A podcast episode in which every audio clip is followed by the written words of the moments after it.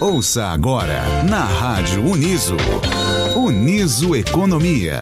Olá, eu sou Aline Barros Garcia, aluna do curso de Ciências Contábeis da Uniso. Hoje irei abordar os aspectos econômicos do mercado de trabalho formal na cidade de Alumínio.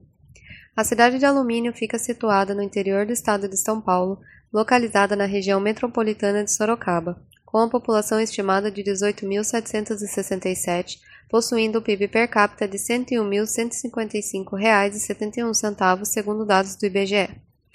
Você sabe o que é emprego formal? O trabalho formal é a atividade profissional registrada, popularmente conhecida como carteira assinada e oficializada dentro da CLT, onde o empregado é assegurado por leis trabalhistas com vantagens e benefícios garantidos pela contribuição regular dos impostos, como vale transporte, plano de saúde, auxílio alimentação e outros. Muitas pessoas priorizam o mercado de trabalho formal, pois o vínculo empregatício gera uma estabilidade financeira com horários fixos em registro, garantindo uma rotina regular ao empregado.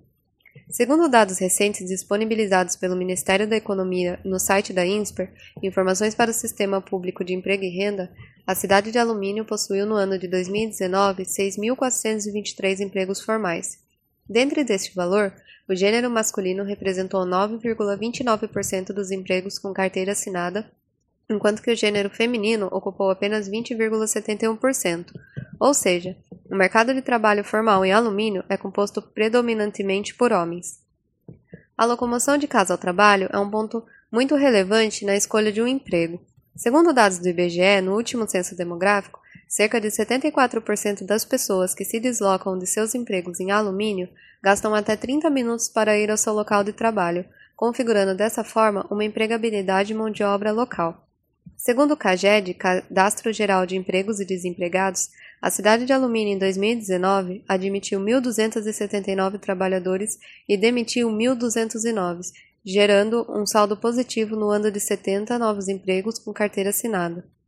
Outro ponto muito interessante é que a faixa etária predominante dos trabalhadores que possuem registro de carteira é entre 30 e 39 anos, ou seja, 35,2% do total, seguindo da faixa de 40 a 49 anos, que por sua vez representa 28%.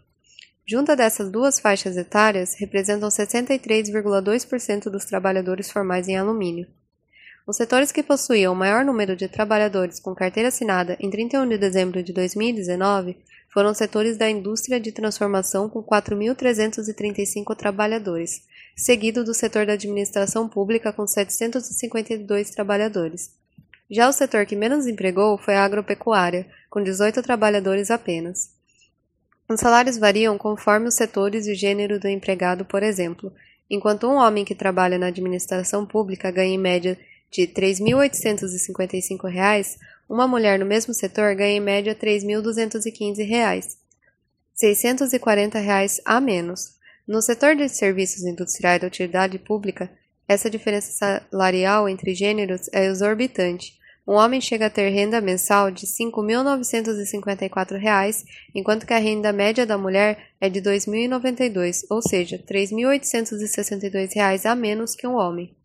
Essa discrepância dos salários foi encontrada em todos os setores.